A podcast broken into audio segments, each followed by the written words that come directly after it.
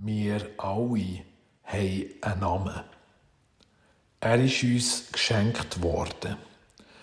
Wir laufen mit dem Namen durch die Welt. Auf diesen Namen hören wir.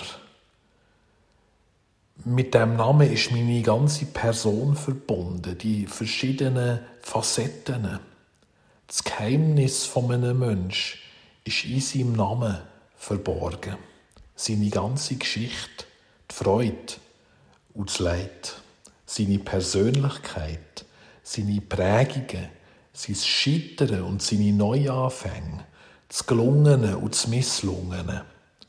Alles das ist im Namen von dem Mensch verborgen, wo jedem von uns ist geschenkt worden.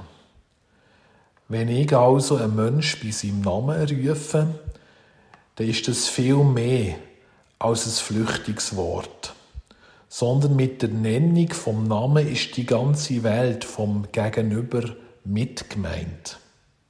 Gut, wir können nicht von jedem Mensch, wo mir begegnen, den Namen wissen.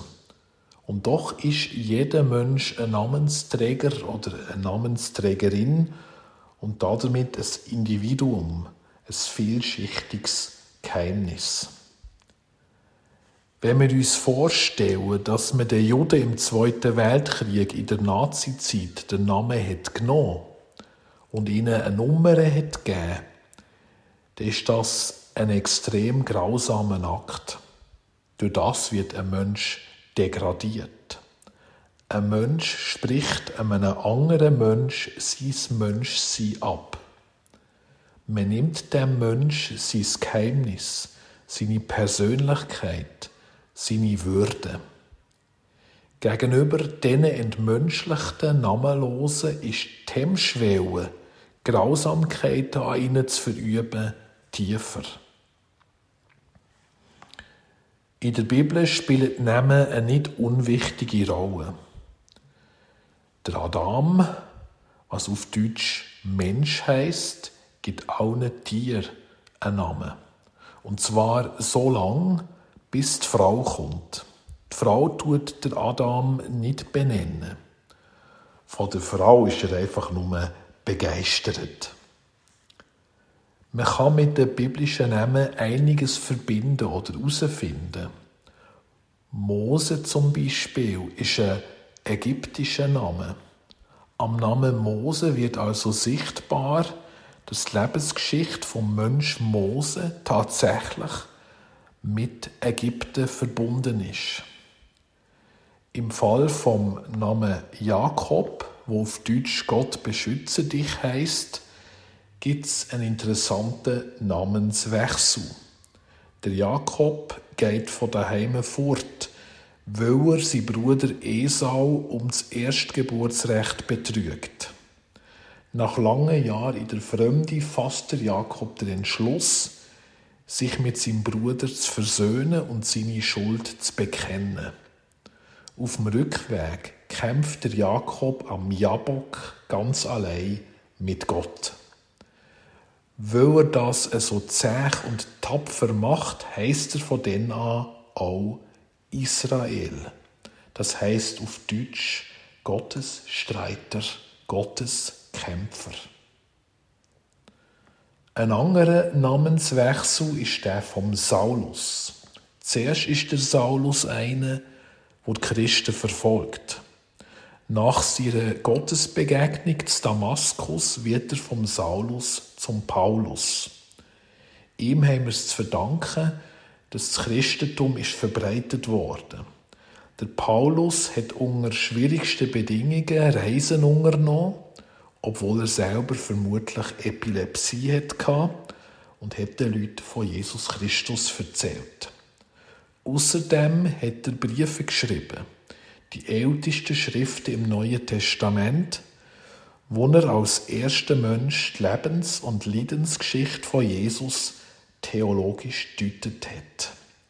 Der Paulus ist darum der erste Theolog. Der Name Jesus heißt auf Deutsch Gott rettet. In dem Namen zeigt sich die ganze Heilsgeschichte, das ganze Programm wo Gott für uns Menschen mit Jesus im Sinn hat. Nicht Verdammnis, sondern Rettung. Nicht Rache, sondern Vergebung. Nicht Hass, sondern Liebe. Gott hat übrigens auch einen Namen. Der Name von Gott hat früher einen bestimmten, vertrauten Klang für die Leute gehabt. So wie wir einer Person auch der vertraute Namen sagen. Aber die Juden in der späteren Zeit haben so einen grossen Respekt vor Gott gehabt, dass sie den Namen nicht ausgesprochen haben. Darum haben sie falsche Vokale zu den vier Konsonanten vom Gottesnamen geschrieben, so dass man nachher der Herr hätte sollen lesen. Gott stellt sich im zweiten Buch Mose vor, wo der Mose ihn fragt, wer ihn denn da zum mächtigen Pharao geschickt hat. Und Gott antwortet, dass er dem Pharao soll sagen, ihn hat er, ich bin der ich bin geschickt. Oder derjenige, als der ich mich erweisen werde. Oder derjenige, der sein, der ich sein werde. Man kann diese Selbstvorstellung verschieden übersetzen.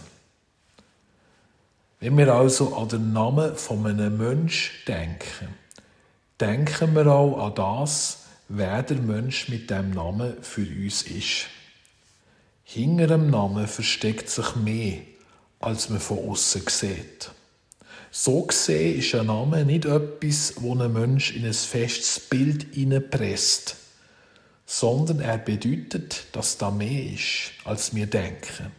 Die Möglichkeit zur Entwicklung, zur Entfaltung, etwas dynamisch Lebendiges ist drin. Ein Name hilft, eine Beziehung zu knüpfen. Zu mir selber und zu anderen Menschen.